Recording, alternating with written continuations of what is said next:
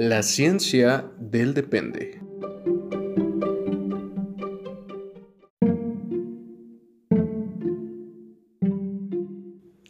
Las opiniones aquí expresadas son entera responsabilidad de quien las emite y no representan el pensamiento institucional de las organizaciones en las que colaboran nuestros conductores.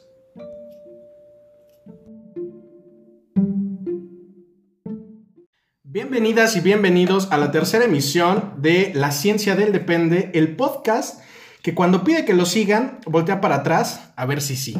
Yo soy Víctor y sigo acompañado, todavía está amarrado aquí, entérense, de mi compañero, mi amigo Alejandro. ¿Cómo estás aparte de amarrado?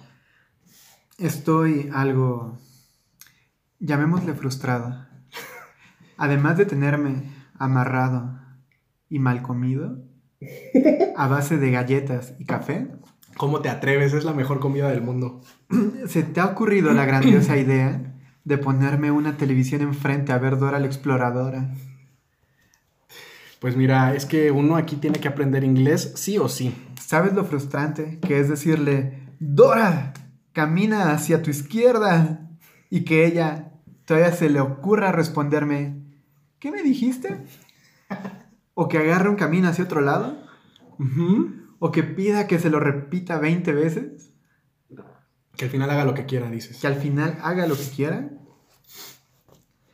Y entonces, mira, ya que estaba viendo esta caricatura, dije, mm, esta niña tiene un serio problema. Un problema grandísimo. Y es que asumo yo que ella está pasando por una etapa de psicosis. Fíjate, ojo clínico. Puro ojo clínico. Porque, ¿qué, ¿qué, te ha llevado a estas conclusiones? Eh, voy a decir, controversiales. En primera, la idea de que, uno, ella habla con animales. Pero mira, vamos a pasar de ese punto. vamos a brincar de este punto. No, espera, antes de, decir otro, el problema no es que ella hable con animales, el problema es que ella escucha que le responden. Eh, sí, ese es el problema. Ajá. Pero, más allá de esto, me quedé pensando, ¿qué tan real soy yo para ella como lo ella, como lo ella, como ella lo es para mí? Mira, el coraje hasta hace que se me trabe la lengua. Pero me trabas del coraje, perdón. Me trabo del coraje. Ajá. Pero a ver, imagínate que yo aquí amarrado muy probablemente empiezo a ver a una niña con el cuello torcido y le empiezo a ver más allá de la tele. Ok. ¿Va? Si podemos mover esta este mismo ejemplo, pero a su mundo. Es decir, yo no veo que ella esté viendo la tele en donde esté yo. En teoría, o mi hipótesis más bien, es que ella le está hablando a la nada. Ok, bien. Si alguien la viera por ahí, dices, dice, ¿a quién le habla esta niña? A nadie. Ajá. Y entonces ponlo así, imagínate que tú ves a una niña hablándole a, la nada y que aún así ella escucha que le responda. Ok.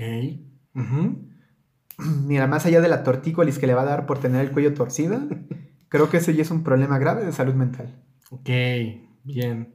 O sea, estas manifestaciones, dices, esta extrapolación de información te hace pensar que ella está en algún eh, cuadro psicótico, básicamente. Básicamente estoy, mira, no puedo golpear la mesa porque me tienes amarrado. Ajá. Pero escucho que vuelves a decir palabras grandotas. Te vuelves a atrever a usar palabras rimbombantes, dices. A ver, vamos a seguir con nuestro glosario. Saquen su libreta, saquen sus lapiceros. Ok.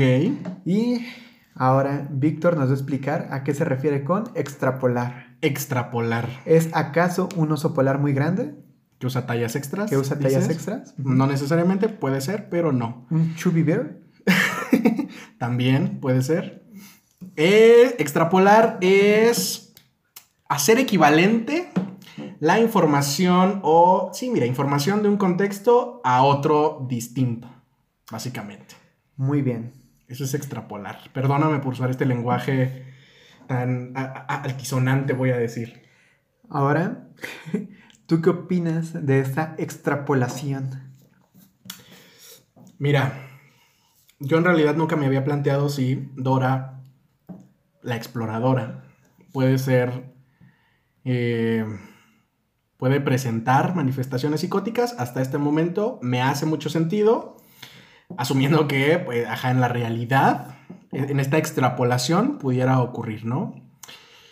Sobre todo porque sí cumple con algunas características, pero también, no sé, me genera confusión, sobre todo por, pues, pensar un poquito en el concepto de psicosis.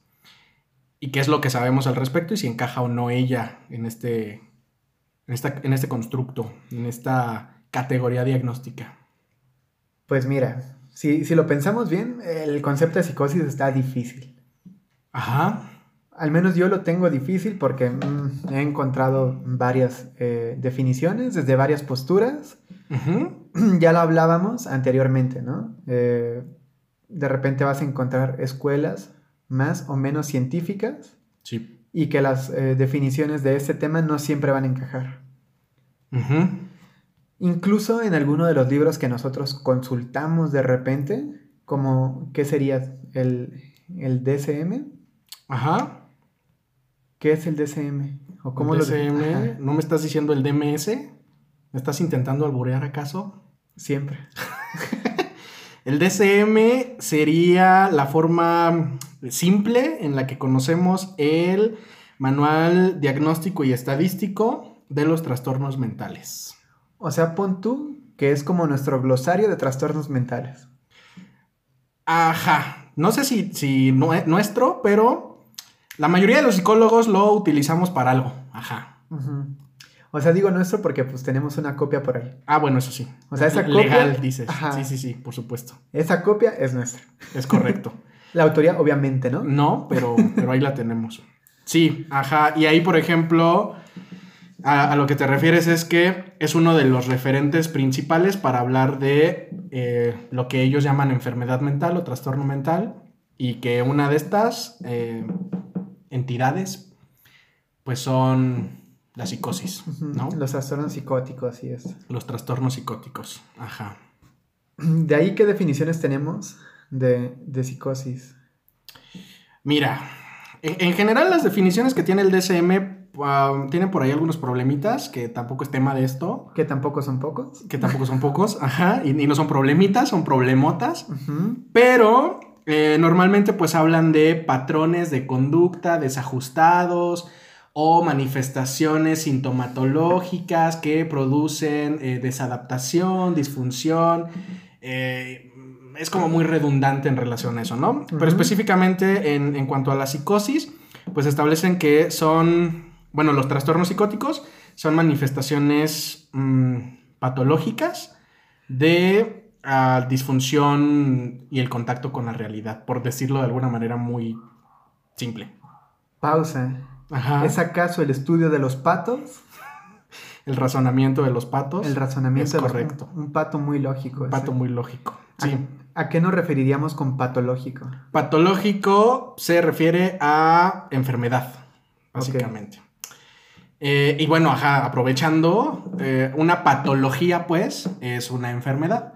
Y la psicopatología sería la enfermedad mental. Como el DSM, este manual, dice que las psicosis son.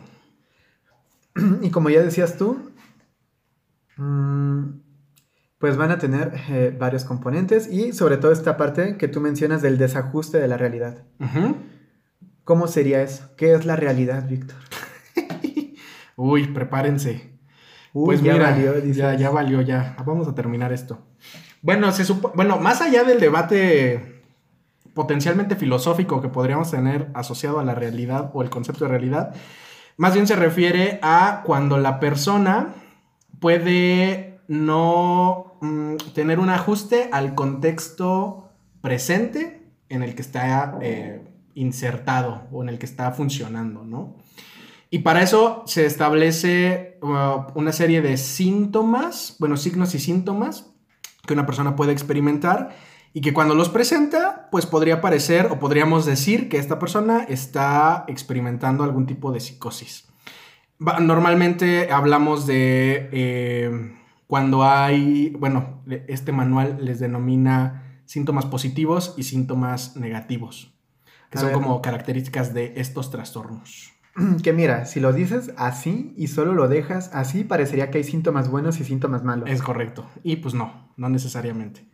Síntomas positivos se refieren a experiencias que la persona presenta, que tiene, que existen, pero que no deberían estar ahí. Y síntomas negativos se refiere a la ausencia de experiencias que sí deberían estar ahí.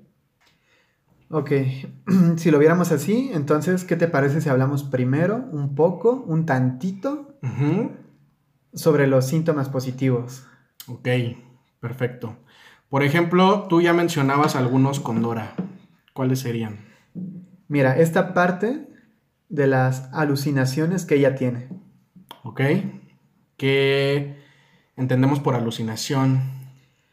Como esas alteraciones sensoriales, podríamos llamarle, Ajá. de algo que solamente Dora percibe. Bueno, tal vez nosotros si estamos viendo la misma caricatura, pero en el contexto de que si tú fueras Dora la exploradora y escuchas que un animal te habla, Ok. tal vez esa, esa voz de ese animal, lo más seguro es que sea una alucinación. Si no es un cotorro, dices. Si no es un cotorro. Ok. Ujú. Que mira, lo mismo ocurre en algún capítulo de Avatar, la leyenda de Aang. Que ya más adelante lo hablaremos, pero ocurre esto de que no duerme durante muchos días Ah, ok. y de repente ella escucha que, que el apá le está hablando y Momo también. Ok. Ok. Entonces sí, o sea, es como que, mira, si lo vieras así o si lo platicáramos así, es que alguno de sus sentidos esté recibiendo o esté percibiendo información que no está. Ok. Pon tú ver cosas que no están, escuchar cosas que, que no están haciendo ruido, Ok. oler cosas o, o saborear cosas que tampoco están, o tener la sensación en la piel de, de algo que no está haciendo contacto contigo.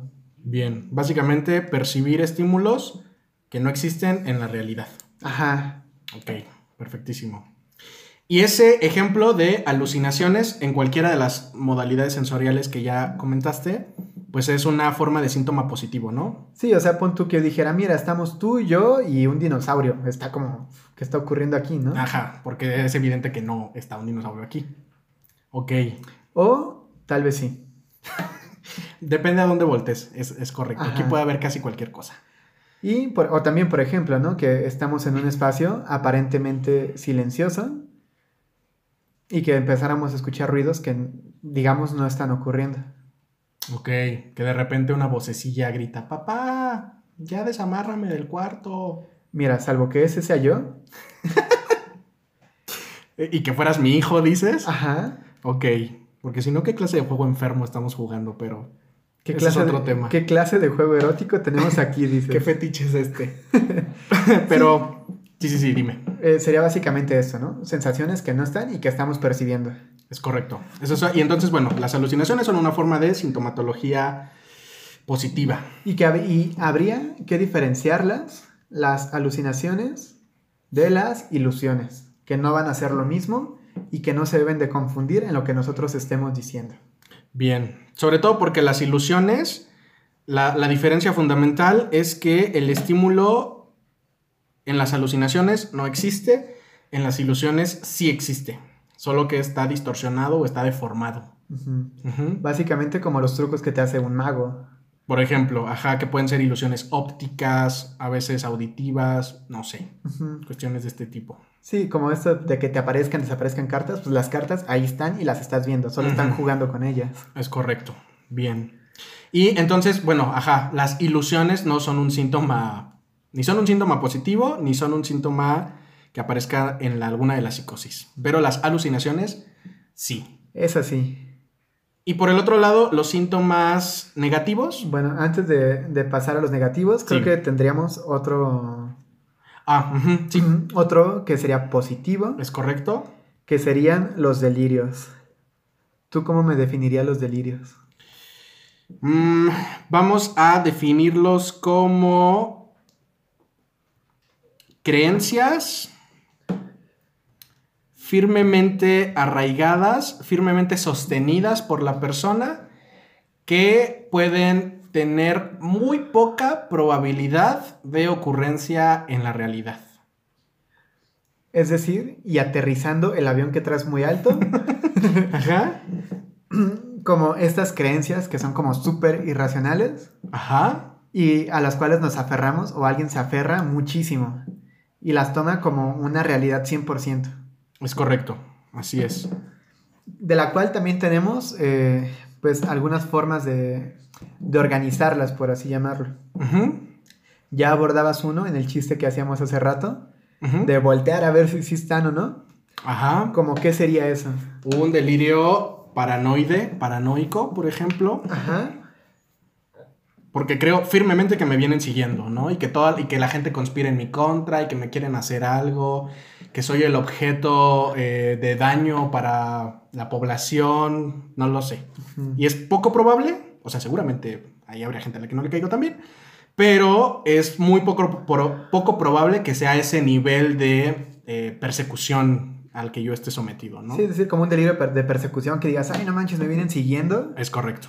Y, y empieces tal vez a, a asumir que esto es muy real y te empieces a asustar y te empieza a generar mucho malestar y que empieces a establecer tal vez algunas estrategias de cómo lidiar con eso como si en verdad te estuviera ocurriendo. Es correcto.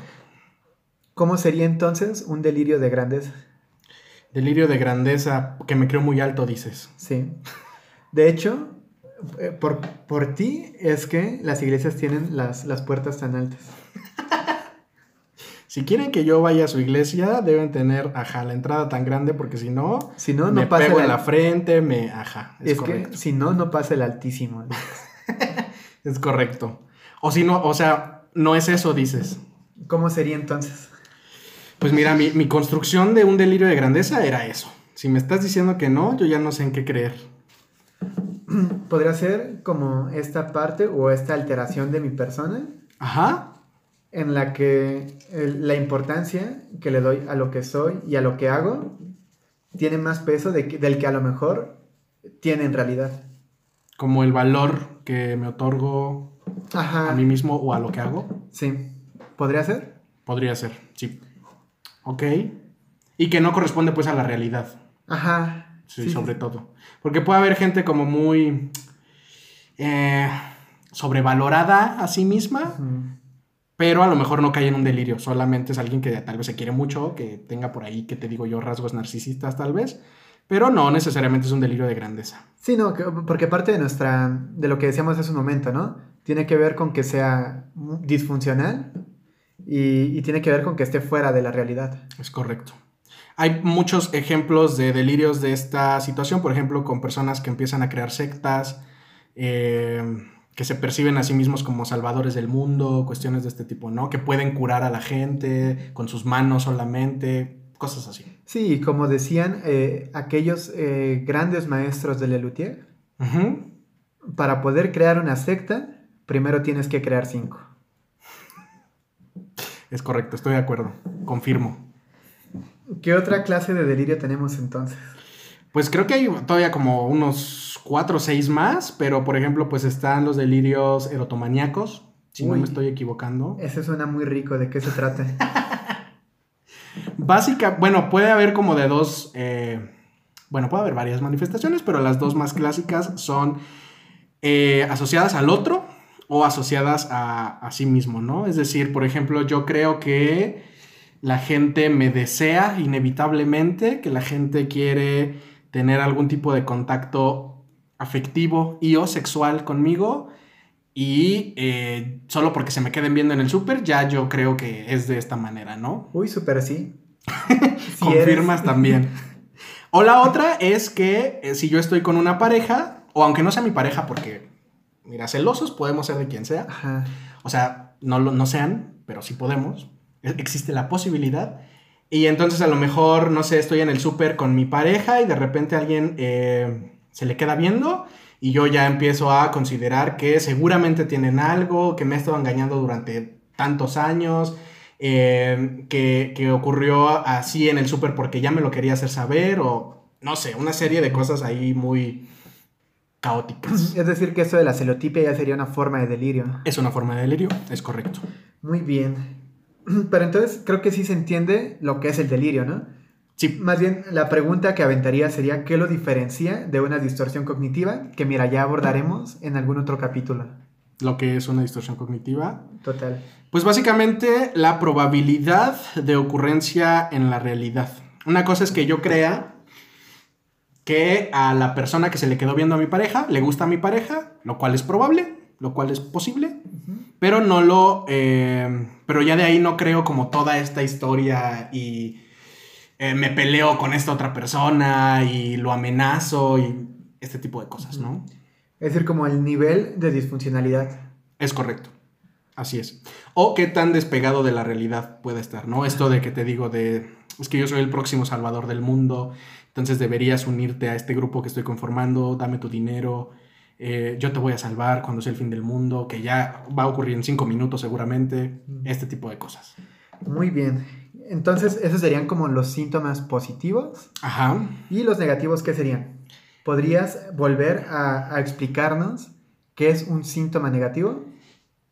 Dijimos que son los que deberían estar en el funcionamiento de la persona, experiencias que deberían ocurrir en el funcionamiento de la persona, pero que no están presentes. Uno de estos podría ser eh, referente a la afectividad. Ajá. ¿A qué nos referimos con afectividad? Podríamos relacionarla con las emociones Ok, ajá. y a la expresión de estas. Es correcto. Entonces lo normal es que, mira, a lo mejor tú, yo podemos expresar alegría, tristeza, es decir, algunas emociones muy arriba, algunas muy abajo, estoy enojado, estoy, estoy muy triste, estoy muy feliz, estoy... Y, y- y se nota cuando lo estás, Y ¿no? se nota cuando lo estoy exactamente. Es decir, lo que yo hago, la forma en la que yo me comporto, te refleja eso. Bien, ok. Y esto va desde mis acciones corporales hasta mi tono de voz, tal vez los gestos que hago. Es decir, son como indicadores de que yo estoy sintiendo algo. Bien. Y que eso es como lo común, lo, lo, ajá, lo común en la experiencia humana, ¿no? Correcto. Y entonces eh, hablaríamos de que el aplanamiento, pues sería uno de estos síntomas negativos. Ok. Específicamente aplanamiento afectivo, ¿no? Así es. Que eh, si lo pensamos así como en una metáfora, es tal cual que tus emociones están pues aplanadas, están disminuidas, podríamos llamarlo. Sí, imagínense como si estuvieran viendo un muñeco. Ok. Es decir, el muñeco no es como que gesticule, no es como que tenga esta forma de expresarse, de expresar lo que está sintiendo. Y a lo mejor se mantiene como en una forma de... de ¿cómo, ¿Cómo llamarlo? ¿Estoicismo? Como de... No, Mm, esa palabra creo que no. Sí, mira. O sea, O sea, sí, pero eh, más palabras al glosario, no. ajá, no, no ahora, no en este momento. Como muy neutral. Ajá. Como esa parte de que pareciera que no tienes emociones. Como si te dieras impresión. Ok, como que estás vacío de, de emociones, que estás inexpresivo emocionalmente. Ok. Sí que esto habría que diferenciarlo de una persona seria. Una persona seria, pese a ser seria, sigue expresándote esa seriedad. Es correcto. Ajá, te das cuenta. Ajá. Sí, sí, sí. Pero cuando existe este aplanamiento afectivo, pues mira, pareciera como, como les digo en este ejemplo, ¿no? Como si vieras un, un muñeco. Bien. Entonces, este es un primer síntoma negativo. La, el aplanamiento afectivo. ¿Cuál otro hay? Tendría que ver con la forma en la que nos comportamos. Ok. Que igual aquí podría ser, mira, vamos a aventar otra palabra grandota, Ajá. que sería catatónico. Catatónico. Sí. Vamos a, a catafixiarla por estoicismo, dices. Ajá. Estoicismo que se quede de tarea. Ok. Hay que lo investiguen ellos. ¿Cómo lo definirías? Catatónico, la catatonia, La catatonia. dices. Suena a nombre de pájaro, ahora que lo pienso. Pues de sí. ave. De, pero mira. Este. Sí, como la cacatúa, ¿no? la- ajá. Si, si tienes un perico, ponle la catatonia. Es la experiencia muscular, vamos a llamarlo así, y que por lo tanto afecta la movilidad o la parte motriz. Eh, la reducción, más bien, de la movilidad a partir de cierta disfunción muscular en una persona, ¿no? Es decir, si yo estoy en un estado catatónico, mi cuerpo se puede eh, observar de una manera en la que tengo alguna postura específica, en la que tengo alguna, algún comportamiento, este, el término técnico es estereotípico, pero eh, repetitivo, vamos a llamarlo así. Como cuando al chavo le daba la... La garrotera. La garrotera. Ándale, ahí episodio catatónico es. Sí, sí, sí. Mira, aquí ya sacando la realidad de los programas que veíamos. Mira, cátedras de salud mental con el chavo del 8, claro que sí. Mira, que es un gran referente, ¿sabes? Al igual que Dora la Exploradora, me parece un gran referente para explicar la catatonia. Por lo menos para la catatonia, es correcto. Sí. Entonces, ajá, cuando usted piensa en catatonia, piensa en el chavo del 8 cuando tenía este evento, este episodio. Algo así. Solo que recuerden que si alguno de sus conocidos, familiares, amigos, presenta eh, catatonia, tal vez no le eche directamente agua en la cara. No va, bueno, sí, no va a funcionar, es correcto. Y mira, ya que eh, explicamos un poquito de acerca de estos síntomas positivos y síntomas negativos. No sé si tú llegaste a ver la película de Space Jam. Sí, mira, ya, ya hace varios años, pero sí. Mira, ya la ubico. ya hace bastantes años que salió esta película. Para quienes no la han visto, se trata de Michael Jordan jugando básquetbol con los Looney Tunes. Ok. Básicamente dices. Básicamente es eh, un basquetbolista profesional retirado y que, mira, tiene un episodio psicótico en donde empieza a alucinar con las caricaturas de los Looney Tunes. ok. E-, ese es el trasfondo, dices. No se nos narra de esta manera, pero seguramente. Ajá. Lo, más seguro es esto. Y como en esta película, creo que tenemos bastantes referentes acerca de, de tal vez no directos, tal vez no explícitos, pero sí en los que a lo mejor están ocurriendo eh, algunos episodios psicóticos. Ok, bien, perfecto. Entendido esto, habría que decir qué cosas no es un episodio psicótico. Ok, bueno, también, por ejemplo, o sea, porque ya sepa dónde vas, pero habría otras cosas que no son un episodio psicótico, pero que sí son psicosis, ¿no? ¿Cómo qué sería? Por ejemplo, o sea, la psicosis o las psicosis son como el, el, el costal en donde van ciertas formas de psicosis, ¿no? Una forma de psicosis es el episodio psicótico, que normalmente, pues bueno, se llama episodio psicótico breve, ¿no? O las crisis psicóticas son otra forma de psicosis, lo que antes se llamaba brote psicótico, mal llamado brote psicótico, y ahora que conocemos como crisis psicóticas. O eh, la esquizofrenia sería otra forma de psicosis. La psicosis compartida. O sea, hay como varias manifestaciones, ¿no? Entonces, y que bueno, todas esas entran en la categoría de las psicosis. Dicho eso, lo que no entre en... Eh, puede haber ciertas experiencias o manifestaciones que la gente popularmente confundimos con psicosis cuando no entra en ninguna de estas que acabo de mencionar, ¿no? ¿Como cuál sería? Por ejemplo, de repente eh, la gente piensa en psicopatía y le llama psicosis. Ándale, eso es bien común y más ahora que se están poniendo eh, de moda algunas series sobre em, gente que acostumbra eh, hacerle daño hasta matar. Por ejemplo, al tigre Toño, a Melvin, este, y a otros tantos que son los asesinos seriales. Por ejemplo, ajá. Y entonces, eh, bastantes personas creen, muchas veces estas series cometen este error de decir que estos asesinos seriales eh, son, son psicóticos, cuando no necesariamente es así. Es correcto. Ah, y, y eso es una parte importante porque la psicosis entraría, más bien, la psicopatía entraría como en otro costal diferente al de las psicosis, ¿no? Tiene otras explicaciones, tiene otros síntomas, signos, tiene otras características, pues, básicamente. Entonces, a lo mejor cuando la gente piensa en alguien agresivo, en, en un asesino serial, en personas violentas, en la gente que ha cometido algún crimen, no lo sé, normalmente piensa a- o se refiere a psicosis, cuando en realidad tal vez lo que quieren decir es psicopatía. Psicópata, no psicótico. Sí, que mira, también tiene que ver con que, eh, te digo, en muchísimos, muchísimos eh, programas de cultura popular te mezclan estos términos y súmale que las palabras se parecen. Sí, y es si correcto. lo pones así, hasta si, eh, psicopatía se parece con psicopatología y mira, Ay, sí, ya entre psicótico, psicópata, sociópata, psicopatológico, ajá, psicólogo, no hay diferencia, dices. pues mira, pareciera que no. Todo es lo mismo, La línea es muy delgada, pero mira. pero, pero hay una línea, no hay pero una hay frontera.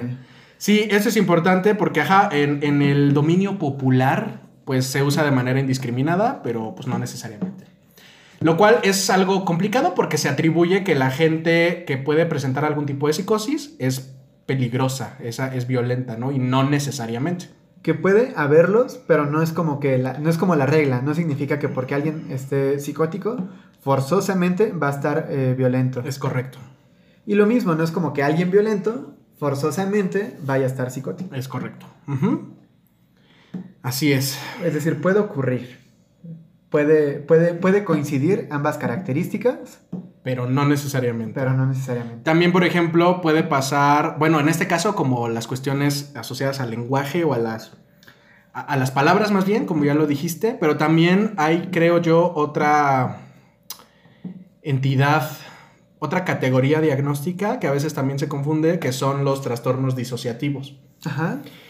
A veces puede haber situaciones o experiencias o trastornos en los que la gente se disocia y se confunde con un episodio psicótico. A ver, pausa. Vamos a esclarecer qué es disociarse. Ajá, disociarse. Ujú. Dícese de la capacidad, bueno, no es una capacidad, la experiencia de desconectarse de la realidad bajo condiciones particulares de estrés en modalidades específicas. Por ejemplo, Por ejemplo, hay cuatro, eh, que es la amnesia disociativa, la fuga disociativa, el trastorno de identidad disociativo, o lo que antes se conocía como personalidad múltiple, ajá. y el... un cuarto que mira. Quién sabe, no me acuerdo ahora, pero ahorita te lo recupero. Y estos, la característica que comparten es que la persona, a partir de un evento estresor particular, una de las formas de respuesta que tiene, o la forma de respuesta que tiene, es pues eso, disociarse, es separarse momentáneamente de la experiencia en curso, de la experiencia presente, para preservar de alguna manera el funcionamiento eh, psicológico anterior, una cuestión de este tipo. Perdón, no soy Alejandro, soy Patricia. Básicamente, Pero. es correcto. Y esa es eh, trastorno de identidad disociativo, por ejemplo. Y no es psicosis, pues. Y no es psicosis. Ajá. Muy bien. Entonces creo que sí se eh, logra identificar que sí es, que no es. Espérame, ya me acordé, vino a mí como en un sueño. Trastorno de despersonalización se llama, es el cuarto. Ahí nomás para que no quede. Para que no digan. Para que no digan que yo aquí me ando inventando las cosas. Son esos cuatro horas y perdóname, continúa. Sí, sí, sí, que digo, ya que pudimos, que pudimos identificar que sí es, que no es, que lleva, que no lleva, Sí, ¿qué podemos hacer si identificamos a alguien con, con, con psicosis? Bueno, lo primerísimo del mundo es que si usted que identifica esto, si usted es mi mamá y de repente dice, Víctor presenta estas características, de repente, pues lo que se tiene que hacer es eh, solicitar una evaluación psicológica o médica. Formalizar un diagnóstico. Formalizar un diagnóstico es súper, es necesario. Por ejemplo, a mí me ha pasado con mis alumnos que de repente dicen, pues sí, los psicóticos que andan en la calle, refiriéndose como a la gente que no tiene casa, a la gente sin hogar. Son estos que, que les llaman omelets, ¿no? Ajá, los omelets, los, los homeless. Ah, sí, cierto, homeless. Sí, sí, sí. A, a ellos, por ejemplo, popularmente se les tiene categorizados como los loquitos, como. Y, y normalmente esto se hace equivalente con la psicosis. Entonces, por ejemplo, con ellos es como preguntarles, ¿y tú cómo sabes si está psicótico? Y es como, pues se ve, se ve que está psicótico. O sea, igual y sí se ve, porque es observable esta experiencia, pero necesitamos formalizar un diagnóstico, como ya lo has comentado. Eso es lo primerísimo que tenemos que hacer. Que, como paréntesis, recuerden que la palabra loquito, loco, no es una categoría de Jamás. diagnóstico. Es correcto, no existe ningún manual de diagnóstico. Ajá. Y eh, entonces, una vez que hemos formalizado el diagnóstico, es importante saber si, si, si corresponde a psicosis, pero más allá de si es psicosis o no, cuál tipo de psicosis, porque de eso dependerá la forma de abordaje, que sería el segundo punto o el segundo momento a, hacer algo. Entonces, si yo no soy psicólogo y lo estoy sospechando eh, de alguien, de un familiar, de un amigo, de un lo que sea, este, pues formalizar un diagnóstico, llevarlo a un servicio de atención a salud mental para que tenga una evaluación eh, psicológica y o psiquiátrica exhaustiva que permita establecer un diagnóstico eh, científico en relación a eh, esta experiencia. Correcto. Y entonces tendríamos como algunos puntos eh, a tratar. Ok, ajá, Que sobre el abordaje. Que tendrá que ver sí o sí este abordaje psicológico. Sí o sí, es correcto. Si bien puede haber por ahí modelos, que igual eso corresponde tal vez a otro podcast, ah, que expliquen la psicosis como una enfermedad y que por lo tanto, eh, pensando en medicina, por ejemplo, lo, lo- al establecerlo como enfermedad tiene un origen neurobiológico, habría que verificar qué tanta evidencia tiene este postulado, ¿no? Porque en realidad es como el paradigma tal vez más conocido, más distribuido, que la psicosis eh, es de corte biológico, que la psicosis es una enfermedad eh, del cerebro. Entonces habría que ver qué tanto sí, qué tanto la evidencia dice esto. Y de ahí que pues existe el tratamiento farmacológico, ¿no? Que no estoy diciendo que esté mal o no, que no sea eficaz o no, que no esté basado en evidencia o no, más bien depende del modelo etiológico. Bueno, del modelo de cómo explica el desarrollo de la psicosis.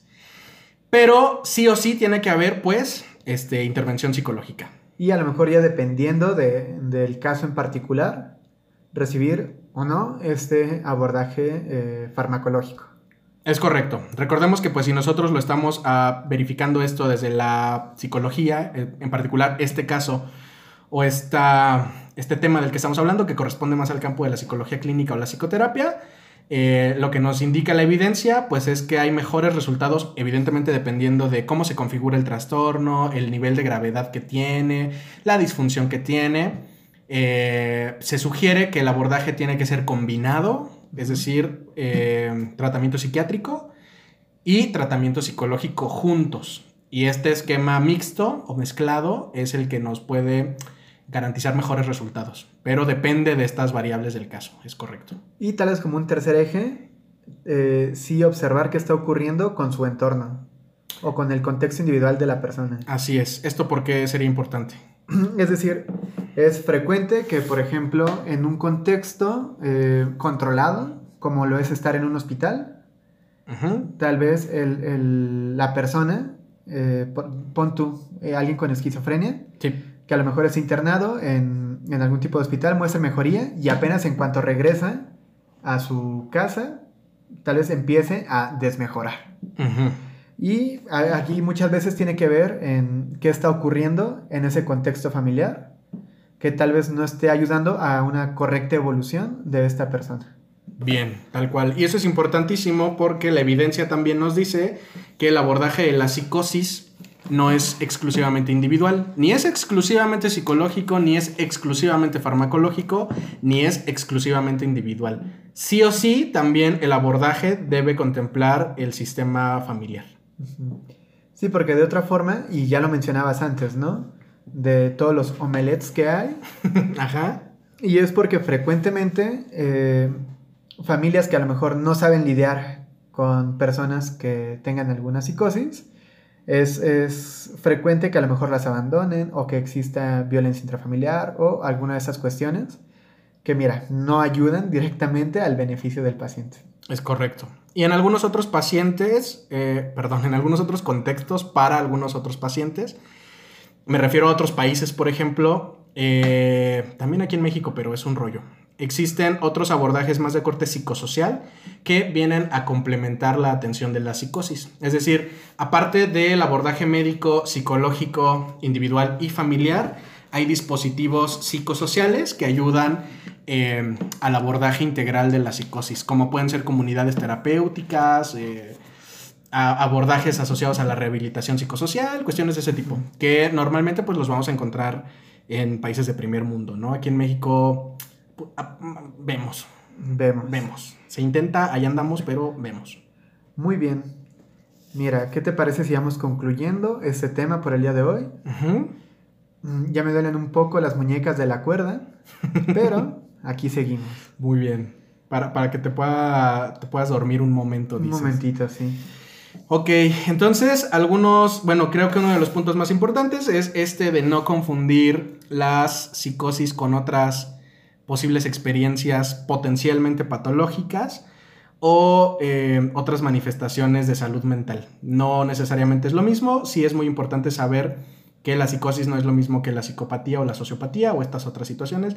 A lo mejor podríamos desarrollar esos conceptos más a fondo en otros episodios, pero por ahora es no es lo mismo. También me gustaría a mí concluir que hay que empezar a quitarnos algunos estereotipos, como este que asumimos que eh, una psicosis siempre va a ser violenta. Sí. Porque en todo caso, mira, solo generamos más... Eh, Rechazo. ajá Sí, de algún modo generamos más formas de discriminación. Es correcto. Sí, al final de cuentas no es que una persona que atraviesa una psicosis lo, desee. O sea, es como, ay, sí, qué padre esta experiencia, pues no. Entonces, no, si aparte de que ya es algo complicado, pues eh, sumarle discriminación, rechazo, violencias. Otro estresor. Otro estresor, ajá, pues no. Todavía puede empeorar el cuadro. Aparte de eso, ¿ubicas alguna otra conclusión? Mira, más allá del conflicto que me has generado por ponerme a ver Dora la Exploradora. que mira, qué bendición, porque si no, no estaríamos hablando de esto. Muy bien. Por ahora. Mm, ¿Cuál fue tu parte favorita del día de hoy? Cuando hablamos de... Eh, ¿Qué te gustan los trastornos disociativos? Muy bien. Qué diversión. ¿Y tu parte favorita del día de hoy? Mi parte favorita del día de hoy va a ser este momento en el que les vamos a empezar a compartir nuestras redes. Muy bien. Así o más orgánica la forma de transición. Súper, sí, fue muy orgánica. Claro que sí. Y, ajá, pues entonces en nuestras redes usted, usted ya lo sabe, eh, nos puede encontrar en Instagram, en Facebook, en YouTube como La Ciencia del Depende, para que pues ahí nos ponga que si su duda, que si su comentario, que si su lo que sea, ahí lo, lo puede encontrar, si nos quiere enviar un mensaje.